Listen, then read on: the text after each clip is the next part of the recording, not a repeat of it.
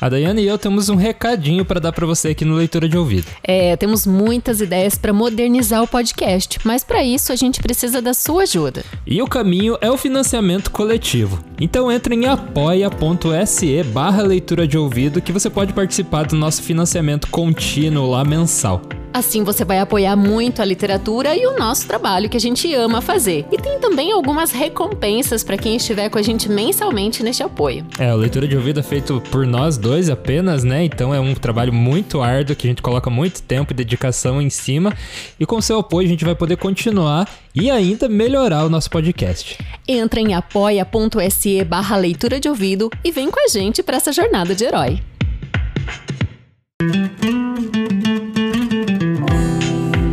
Bem-vindo à Leitura de Ouvido, o podcast que transforma linhas em ondas sonoras. Esta é a segunda parte do conto As Faias Cor de Cobre, de Sir Arthur Conan Doyle. Então, tenha certeza de ouvir o episódio anterior antes de ouvir esse. Boa leitura!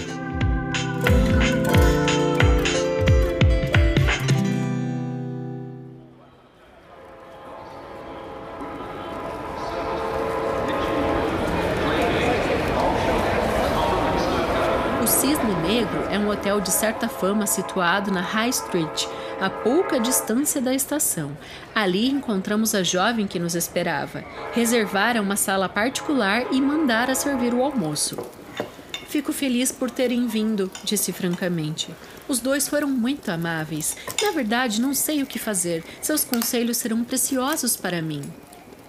Diga-nos primeiro o que aconteceu.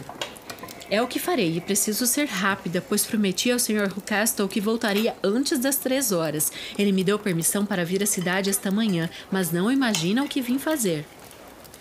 Pode começar seu relato e diga tudo na devida ordem.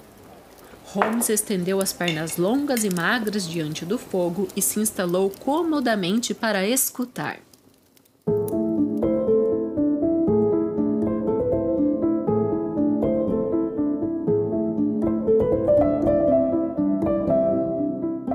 Confessar primeiro que, de modo geral, o senhor e a senhora Rockastle não me tratam mal.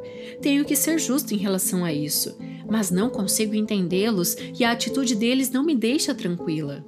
O que é que não consegue entender? Os motivos de seu comportamento, mas vou contar os fatos exatamente como ocorreram. Quando cheguei, o Sr. Castle me esperava na estação e me levou de carro às faias cor de cobre. É, como havia dito, uma casa bem situada, mas não é bonita. É um bloco grande, quadrado, pintado de branco, todo manchado pela umidade e pela intempérie. Ao seu redor há bosques em três lados e no quarto um campo que desce até a grande estrada de Southampton, que faz uma curva a uns 100 metros da porta da entrada. O terreno da frente pertence à casa, mas os bosques em volta fazem parte das propriedades do Lord Southampton, um conjunto de faias cor de cobre plantadas em frente da porta deu o nome ao local. O próprio Sr. Castle, amável como sempre, conduzia o carro e me apresentou à mulher e ao filho assim que chegamos. A hipótese que nos pareceu tão provável em sua casa da Baker Street era falsa, Sr. Holmes. A Sra. Rockastle não é louca. É uma mulher quieta e pálida, muito mais nova que o marido não conta mais de 30 anos, enquanto ele não tem menos que 45. Pela conversa deles, soube que estão casados há uns 7 anos, que o Sr. Castle era viúvo quando se casou com ela e que a única filha que teve com a primeira mulher é a moça que agora está na Filadélfia. O Sr. Castle me disse confidencialmente que ela foi embora porque não suportava a madrasta como a filha deve ter pelo menos 20 anos, imagino perfeitamente que se sentia incomodada de estar sempre em companhia da jovem esposa do pai. A senhora Castle me pareceu insignificante, tanto na aparência quanto na personalidade. Não me causou nenhuma impressão, nem boa nem ruim. É como se não existisse. Nota-se à primeira vista que é apaixonadamente devotada ao marido e ao filho pequeno. Seus olhos cinza claros passam continuamente de um para o outro, a fim de atender seus menores desejos e antecipar-se a eles se possível. Ele a trata com carinho, à sua maneira rude e impetuosa, e em geral parecem um casal feliz. No entanto, essa mulher tem um sofrimento secreto, Perde-se às vezes em pensamentos profundos, com uma expressão muito triste no rosto. Mais de uma vez a surpreendi chorando. Pensei às vezes que era o caráter do filho que a afligia, pois nunca vi criança mais mal criada e de instintos tão perversos.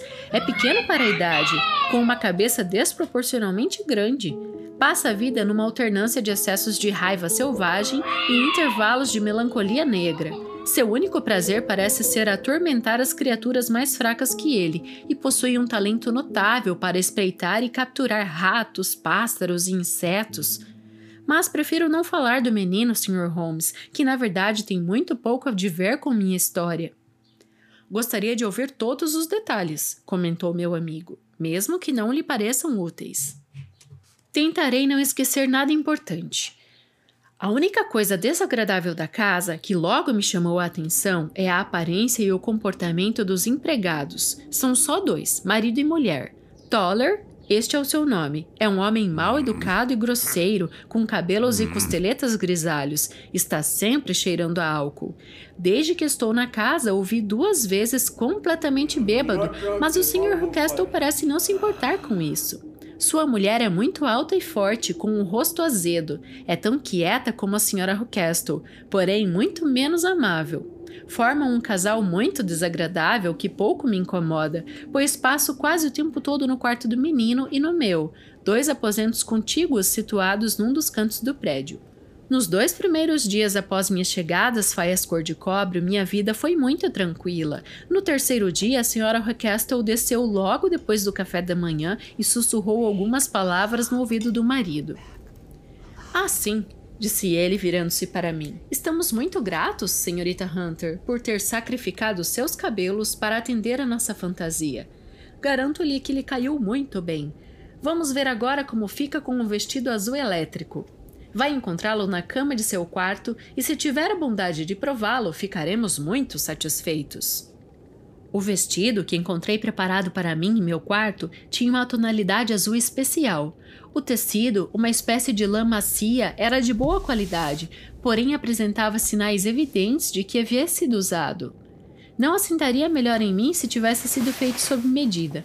Ao ver-me com ele, o senhor e a senhora Rockestle mostraram sua alegria de maneira que me pareceu exagerada. Esperavam-me na sala de estar, um aposento muito grande que ocupa a parte da frente da casa, com três janelas que vão até o chão. Junto à janela do meio, colocaram uma cadeira, com as costas viradas para fora.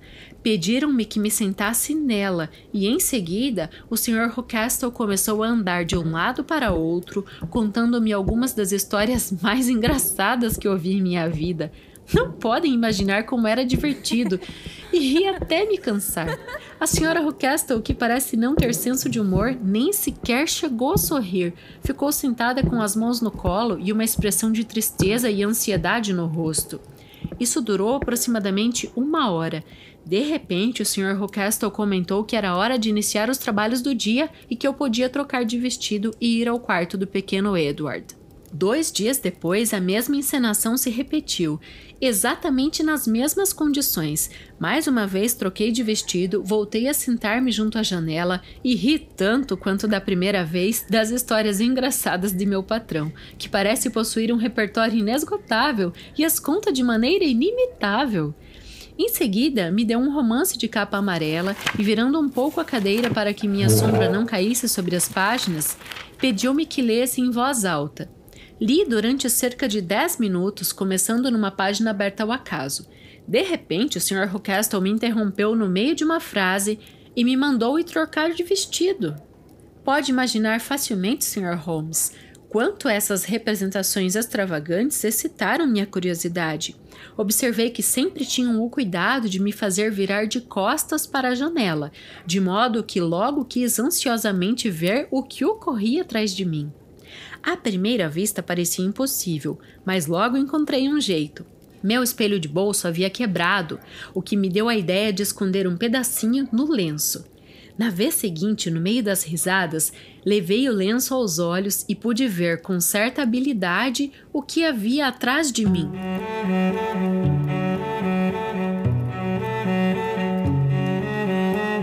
Confesso que fiquei decepcionada. Não havia nada, absolutamente nada.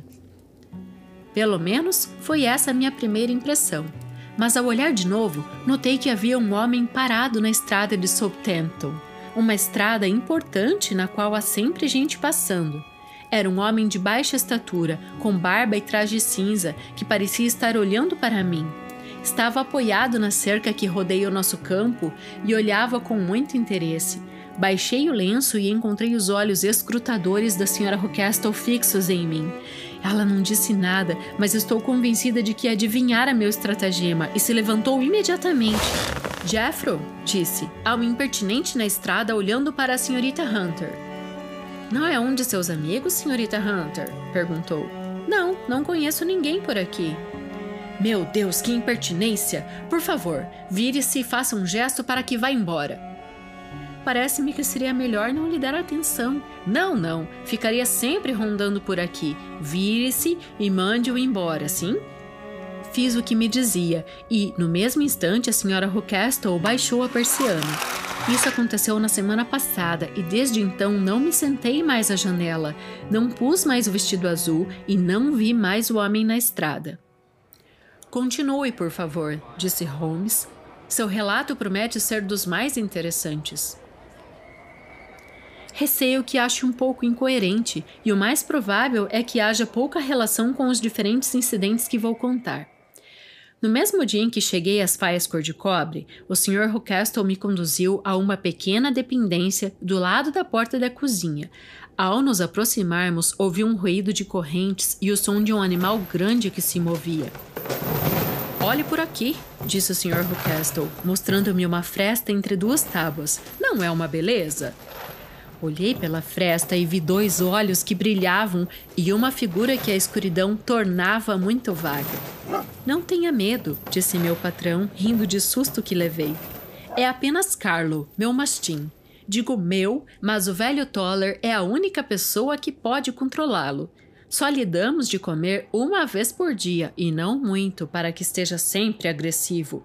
Toller o solta toda noite, e Deus tenha piedade do ladrão em quem ele enfiar os dentes. Pelo amor de Deus, não coloque os pés fora de casa à noite, seja qual for o motivo, pois estaria arriscando a sua vida. Não era um aviso sem fundamento. Duas noites depois, olhei pela janela de meu quarto às duas horas da madrugada. Era uma noite linda de luar, que dava à relva na frente da casa um reflexo prateado e a iluminava quase como um pleno dia.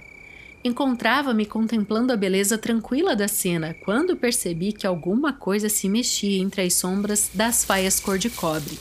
Por fim saiu a luz do luar e vi o que era. Um cão enorme do tamanho de um bezerro, com pelo castanho, mandíbulas pendentes, focinho preto e ossos grandes e salientes. Atravessou lentamente o gramado e desapareceu na sombra do lado oposto.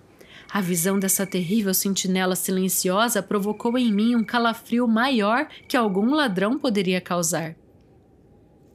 Agora vou contar-lhe uma experiência muito estranha. Como sabem, cortei o cabelo em Londres e o guardei num grande cacho no fundo de minha mala. Uma noite, depois de pôr o menino na cama, comecei a examinar os móveis do meu quarto e arrumar os meus pertences. Havia no quarto uma velha cômoda com as duas gavetas de cima vazias e a de baixo trancada à chave.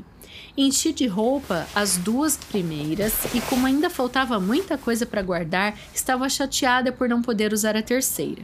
Imaginei que talvez estivesse trancada por esquecimento e peguei meu molho de chaves para tentar abri-la. A primeira chave se ajustou com perfeição e a gaveta se abriu. Dentro dela só havia uma coisa, e aposto que nunca adivinhariam o que era: meus próprios cabelos. Peguei-os e examinei-os. Eram exatamente da mesma cor e da mesma qualidade. Mas como meus próprios cabelos podiam ter sido guardados naquela gaveta? Era absolutamente impossível. Com as mãos trêmulas, ainda abri a mala, derramei seu conteúdo e encontrei os meus cabelos no fundo. Comparei as duas tranças e lhes asseguro que eram absolutamente idênticas. Não era extraordinário? Por mais que pensasse, não conseguia compreender o que isso significava. Recoloquei os outros cabelos na gaveta e não disse nada aos Rockestle, pois achei que não agi bem ao abrir uma gaveta que eles tinham fechado. Como talvez tenha notado, Sr. Holmes, sou observadora por natureza e não demorei em traçar minha própria cabeça um plano muito claro de toda a casa. No entanto, uma ala parecia completamente desabitada. Em frente dos aposentos do casal Toller havia uma porta que conduzia a este setor, mas estava invariavelmente fechada a chave. Um dia, contudo, ao subir a escada, viu o Sr. Rucastle passar por essa porta com as chaves na mão e uma expressão no rosto que o transformava numa pessoa completamente diferente do homem benevolente e jovial que eu conhecia. Tinha o rosto avermelhado, a testa enrugada pela raiva e as veias das têmporas inchadas de fúria. Fechou a porta e passou ao meu lado sem me falar e sem mesmo me olhar. Isso excitou minha curiosidade, e quando saí com o menino para passear no jardim, dirigi-me para um lado de onde pudesse ver as janelas dessa parte da casa. Havia quatro em fileira, três das quais estavam simplesmente imundas, enquanto a quarta se encontrava tapada por tábuas. Evidentemente ali não morava ninguém. Como continuei a passear de um lado para outro, lançando olhares ocasionais para as janelas, o Sr. Rocastle veio até mim tão alegre e jovial como de costume. Ah, disse ele. Não me considere mal educado porque passei ao seu lado sem cumprimentá-la, querida senhorita. Estava preocupado com assuntos de negócios. Garanto-lhe que não fiquei ofendida, respondi. A propósito, parece-me que o senhor tem vários aposentos desocupados lá em cima, um deles com a janela fechada com madeira. Ele pareceu surpreso e se agitou ligeiramente ao ouvir essa observação. A fotografia é uma de minhas paixões, disse. E instalei minha câmera escura lá em cima. Meu Deus, que jovem observador encontramos! Quem poderia imaginar? Falava em tom de brincadeira, mas seus olhos não brincavam. Ao contrário, só vi suspeita e contrariedade em seu olhar. Então, Sr. Holmes, a partir do momento em que compreendi que havia naqueles aposentos algo que eu não devia ver, só tive uma ideia: descobrir o que era. Não se tratava de simples curiosidade, embora eu seja curiosa como muita gente. Era também um sentimento de dever, o sentimento de que, se eu entrasse ali, poderia fazer algum bem. Dizem que existe intuição feminina. Possivelmente era isso que me guiava. Em todo caso, o sentimento era real e esperei a menor oportunidade para atravessar a porta proibida. Foi só ontem que surgiu essa oportunidade. Devo dizer-lhes que, além do Sr. Rockestle, Toller e sua mulher entram nestes aposentos desabitados. Um dia, o vi sair dali carregando um saco grande de lona preta. Nos últimos tempos ele tem bebido mais que nunca e ontem à tarde estava completamente bêbado. Quando subi as escadas, encontrei a chave na porta. Sem dúvida foi ele que a esqueceu ali. O senhor e senhora Rockestle estavam embaixo com o filho. Era, portanto, uma ocasião excelente para satisfazer minha curiosidade. Girei com cuidado a chave da fechadura, abri a porta e me esgueirei pelos lugares misteriosos. Encontrei-me num pequeno corredor sem tapete e sem papel de parede, que dobrava em ângulo reto até o extremo oposto. Na volta havia três portas em seguida. A primeira e a terceira estavam abertas, davam acesso a aposentos vazios, cheios de pós sombrios, um com duas janelas, o outro só com uma. Os vidros das janelas estavam tão sujos que mal deixavam a luz penetrar. A porta do meio estava fechada e atravessada por fora por uma barra de uma cama de ferro, presa com um cadeado e uma argola fixa na parede, numa ponta e amarrada com uma corda grossa na outra. A própria porta estava trancada à chave, mas não havia nem sinal da chave. Essa porta correspondia, evidentemente, à janela coberta de tábuas que eu vira do lado de fora. No entanto, o raio de luz que passava debaixo da porta indicava que o quarto não estava às escuras. Havia com certeza uma clara boia que deixava a luz entrar pelo teto. Enquanto eu olhava aquela porta misteriosa e me perguntava que segredo podia esconder, ouvi de repente ruído de passos dentro do quarto e vi uma sombra que cruzava de um lado para outro no estreito facho de luz que filtrava debaixo da porta.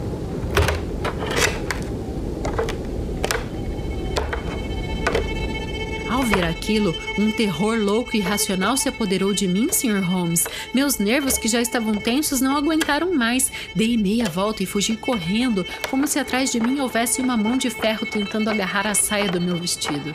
Atravessei o corredor, cruzei a porta e fui parar diretamente nos braços do Sr. Rucastle, que esperava do lado de fora. Ah, disse ele sorrindo. Era a senhorita. Logo achei que era quando vi a porta aberta. Estou com muito medo, disse eu ofegante. Minha cara, senhorita, o senhor não imagina com que delicadeza e amabilidade ele falava. O que foi que a assustou tanto, cara senhorita? Mas sua voz era demasiado melíflua. Ele exagerava. Isso me fez ficar imediatamente com o pé atrás. Fiz a bobagem de entrar na ala vazia, respondi. Mas ali tudo é tão sombrio e solitário, com a luz amortecida, que me assustei e saí correndo. Há ali um silêncio terrível. Foi só isso? Perguntou, olhando para mim com insistência. E o que mais poderia ser? Perguntei da minha parte. Por que acha que esta porta está fechada à chave? Asseguro-lhe que não sei. É para que não entrem os que não têm nada para fazer ali, entendeu? Ele continuava a sorrir de maneira cada vez mais amável. Garanto-lhe que se soubesse, bem, agora sabe, e se voltar a pôr os pés aqui. Num instante o sorriso se converteu numa contração de raiva e ele me amedrontou com um olhar diabólico. Vou dá-la como comida ao mastim,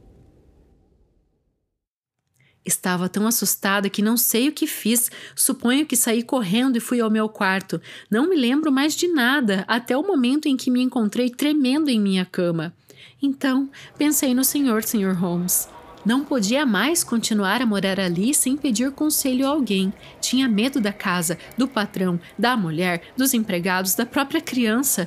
Todos me causavam horror. Parecia-me que se pudesse vir para cá, tudo ficaria bem. Evidentemente, poderia fugir da casa, porém minha curiosidade era quase tão forte quanto meu medo. Resolvi mandar-lhe um telegrama. Coloquei o casaco e o chapéu, fui até o telégrafo, que fica a mais ou menos 800 metros da casa, e ao voltar, ai, já me senti aliviada de um grande peso. Ao me aproximar da casa, assaltou-me a dúvida terrível de que o cão pudesse estar solto. Mas me lembrei que Toller havia bebido tanto naquele dia que ficara sem sentidos e sabia que era a única pessoa da casa que tinha algum controle sobre aquela fera e podia atrever-se a deixá-la solta. Entrei sem problema e passei metade da noite sem conseguir dormir, de alegria ao pensar que ia vê-lo logo. Obtive facilmente permissão para vir a Winchester esta manhã, mas preciso estar de volta antes das três horas da tarde, porque o senhor e a senhora Rockestle vão fazer uma visita a amigos e estarão fora a tarde inteira e parte da noite, de modo que tenho de cuidar do menino.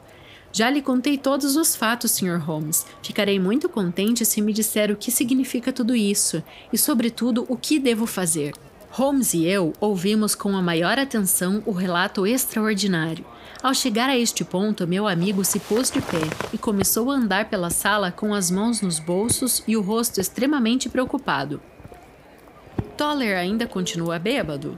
perguntou. Sim, esta manhã ouvi sua mulher dizer à senhora Rockestle que não podia fazer nada com ele. Isto é bom. E os Rockestle vão sair esta tarde? Sim. Existe um porão com uma fechadura forte? Sim, a adega. Parece-me, senhorita Hunter, que se comportou até agora como mulher inteligente e corajosa. Poderia fazer mais uma coisa? Não lhe pediria se não a considerasse uma mulher excepcional. Tentarei. Do que se trata? Meu amigo e eu chegaremos às faias cor-de-cobre às sete horas. Os Rockestle estarão fora e Toller, se tivermos sorte, continuará fora de combate. Só resta sua mulher, que poderá dar o alarme. Se puder mandá-la buscar alguma coisa na adega e trancá-la à chave, isso facilitaria enormemente nosso trabalho. Eu o farei.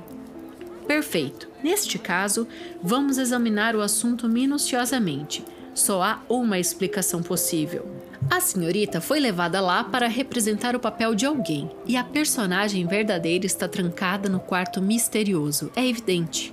Quanto à identidade da prisioneira, não duvido que seja filha do Sr. Hucastle, Alice Hucastle, que se tenho boa memória que disseram ter ido para a América. Está claro que a senhorita foi escolhida porque se parece com ela em estatura, corpo e cor do cabelo. O dela foi cortado possivelmente por causa de uma doença, e naturalmente o seu também devia ser sacrificado. Por um acaso curioso, a senhorita encontrou a trança dela cortada. O homem da estrada é certamente um amigo dela, provavelmente seu noivo, que se enganou com a semelhança e com um dos seus vestidos que a senhora usou. Ele ficou convencido por suas risadas e seu gesto de desprezo, de que a senhorita Rucastle era perfeitamente feliz e já não desejava que lhe fizesse a corte. O cão é solto todas as noites para impedir que ele tente comunicar-se com ela. Tudo isso é muito claro. O aspecto mais sério do caso é o humor do menino. Que relação isso tem com o resto? indaguei. Caro Watson, você mesmo, em sua prática médica, está continuamente fazendo deduções sobre as tendências das crianças estudando os pais. Não vê que o procedimento inverso também é verdadeiro? Com muita frequência, obtive os primeiros indícios sobre a personalidade dos pais estudando os filhos. O gênio desse menino é anormalmente cruel. Ele tortura por puro amor à crueldade quer tenha herdado esses vícios do pai, sempre sorridente, o que é mais provável, quer o tenha herdado da mãe, é um presságio triste para a pobre moça que está em seu poder. Estou convencida de que tem razão, Sr. Holmes, concordou nossa cliente. Mil detalhes vêm à minha cabeça comprovando que acertou em cheio. Oh, não podemos perder um instante para socorrer esta pobre criatura. Devemos agir com prudência, pois estamos lidando com um homem muito esperto. Não podemos fazer nada antes das sete. Neste horário estaremos ao seu lado e o mistério logo será esclarecido.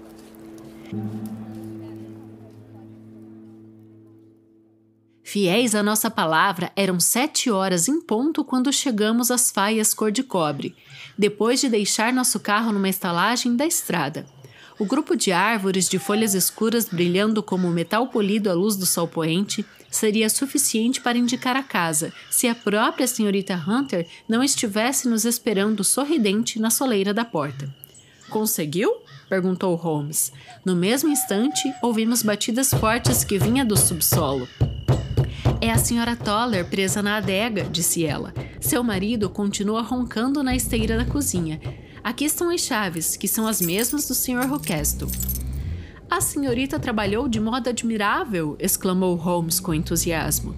Agora nos mostre o caminho e logo saberemos o final desta história sinistra. Subimos a escada, abrimos a porta, percorremos o corredor e nos encontramos diante da porta trancada descrita pela senhorita Hunter. Holmes cortou a corda e retirou a barra transversal. Experimentou várias chaves na fechadura, mas não conseguiu abri-la. Nenhum barulho vinha de dentro e esse silêncio anuviou o rosto de Holmes. Espero que não tenhamos chegado tarde demais, disse. Creio, senhorita Hunter, que não convém entrar conosco. Agora, Watson, vamos usar os ombros e arrombar a porta. Era uma porta velha e arruinada, que cedeu logo aos nossos esforços precipitamo-nos juntos no interior. O aposento estava vazio. A única mobília que tinha um colchão de palha, uma pequena mesa e uma cesta cheia de roupa branca. A clarabóia do teto estava aberta e a prisioneira havia desaparecido. Aqui houve uma nova perversidade, disse Holmes. Nosso amigo adivinhou as intenções da senhorita Hunter e levou a vítima para outro lugar. Mas de que jeito? Pela clarabóia. Logo veremos como fez isso. E se alçou até o telhado pela clarabóia. Ah, sim! gritou. Aqui está a ponta de uma escada de mão, encostada na beira do telhado. Foi por ali que atirou. É impossível, disse minha senhorita Hunter. A escada não estava aí quando os Roquestos saíram. Ele voltou e a colocou. Digo-lhe que é um homem muito astuto e perigoso. Não me surpreenderia muito se os passos que ouvimos na escada fossem dele. Creio, Watson, que faria bem em ter uma arma preparada. Mal tinha pronunciado estas palavras quando apareceu na porta um homem gordo e corpulento com um bastão enorme na mão. Ao vê-lo, a senhorita Hunter soltou um grito agudo e se apoiou na parede, mas Sherlock Holmes deu um salto diante do indivíduo e enfrentou-o. Miserável! Onde está sua filha? O homem gordo olhou ao redor e viu a clarabóia aberta. Sou eu que faço essa pergunta, berrou. Ladrões! Espiões e ladrões! Apanhei-os em flagrante, hein? Estão em minhas mãos. Vou dar um jeito em vocês. Deu meia volta e desceu a escada tão rápido quanto pôde. Ele foi soltar o cão, gritou a senhorita Hunter. Estou com meu revólver, disse eu. É melhor ir fechar a porta da casa, replicou Holmes. Descemos ligeiro. Mal chegamos embaixo, ouvimos os latidos do cão. Em seguida, um grito de agonia e um barulho de luta horroroso. Um homem de idade com o rosto vermelho e as pernas trêmulas apareceu cambaleando na porta lateral. Meu Deus! gritou. Alguém soltou o cão. Há dois dias que ele não come. Rápido, rápido, ou será tarde demais. Holmes e eu corremos para fora e demos a volta à casa, seguidos por Toller. O animal enorme, esfomeado, enterrara o focinho na garganta de Castle, que se torcia e gritava no chão. Aproximei-me e fiz os miolos do cão saltarem com um tiro de revólver. Ele caiu, mas com os dentes brancos e afiados ainda presos no pescoço da vítima. Tivemos muito trabalho para separá-los. Levamos o ferido para casa, ainda vivo, mas horrivelmente mutilado, e o deitamos no sofá da sala de estar. Enquanto Toller, que já se recuperara da bebedeira, ia buscar sua mulher, fiz o que pude para aliviar as dores de Rucastle. Estávamos todos em volta dele, quando a porta se abriu e deu passagem a uma mulher alta e magra. Senhora Toller! exclamou a senhorita Hunter. Sim, senhorita. O senhor Rucastle me tirou do porão quando voltou, antes de subir atrás dos senhores. Ah, senhorita, é uma pena que não me tinha contado o que pretendia fazer, pois eu podia ter lhe dito que se incomodava inutilmente. Ah, disse Holmes, olhando intensamente para ela. Está claro que a senhora Toller sabe mais sobre o assunto que qualquer um de nós. Sim, senhor, e estou disposta a contar tudo o que sei.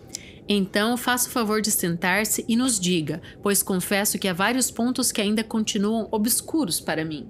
Vou esclarecê-los, e o teria feito antes se pudesse sair do porão. Se isso chegar às mãos da polícia e dos juízes, lembrem-se que fui a única que os ajudou e que também sou amiga da senhorita Alice. A pobre senhorita Alice nunca se sentiu feliz em casa. Depois que seu pai voltou a se casar, era posta de lado e não tinha o direito de abrir a boca. Mas as coisas ficaram bem piores depois que conheceu o Sr. Fowler em casa de amigos, pelo que pude saber, a senhorita Alice tinha herdado uma fortuna, mas, como era muito calada e paciente, nunca disse uma palavra sobre o assunto e deixava tudo nas mãos do Sr. Rucastle. Ele sabia que não tinha nada a temer dela. Mas, quando surgiu a possibilidade de que se apresentasse um marido a reclamar o que lhe cabia por lei, ele quis impedir o casamento. Tentou fazê-la assinar um documento autorizando-o a dispor do dinheiro dela, casada ou não. Mas ela se recusasse atormentou-a tanto que a pobre menina teve uma febre cerebral e ficou durante seis semanas entre a vida e a morte. Por fim, foi se recuperando lentamente, mas não era mais que a sombra de si mesma e seus belos cabelos tiveram de ser cortados. Isso não mudou os sentimentos do namorado, que lhe permaneceu tão fiel quanto um homem pode ser. Ah! disse Holmes. O que nos contou explica tudo e posso deduzir o resto. O Sr. Rucastle adotou então este sistema de prisão. Sim, senhor. E trouxe a senhorita Hunter de Londres para se livrar da insistência desagradável do Sr. Fowler. Foi o que ele fez, senhor. Mas o Sr. Fowler, perseverante como todo bom marinheiro, fez um cerco à casa, falou com a senhora e, mediante alguns argumentos monetários ou de outro tipo, convenceu-a de que seus interesses e os dele coincidiam. O Sr. Fowler é um cavaleiro muito gentil e generoso, respondeu a Sra. Toller com serenidade. E deste modo conseguiu que seu marido não bebesse e uma escada estivesse preparada para o momento em que seu patrão saísse. Sim, tudo aconteceu como o senhor disse. Fico-lhe muito grato, senhora Toller, pois esclareceu tudo o que nos intrigava.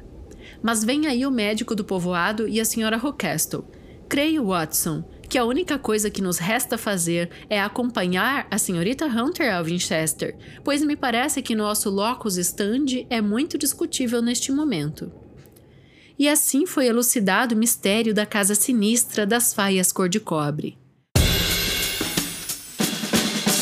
O Sr. Rucastle sobreviveu, mas com uma saúde sempre vacilante, e só conseguiu ficar vivo graças aos cuidados de sua mulher devotada continuam vivendo com seus antigos empregados, que provavelmente sabem tanto sobre o passado de Rucastle que ficou difícil despedi-los. O Sr. Fowler e a Srta. Rucastle se casaram com licença especial em Southampton no dia seguinte à sua fuga. Ele ocupa agora um cargo oficial na Ilha Maurício. Quanto à senhorita Violet Hunter, para grande decepção da minha parte, meu amigo Holmes se desinteressou completamente dela no dia em que o problema ficou resolvido. Hoje, ela dirige uma escola particular em Walsall, onde, creio, vim obtendo um êxito enorme.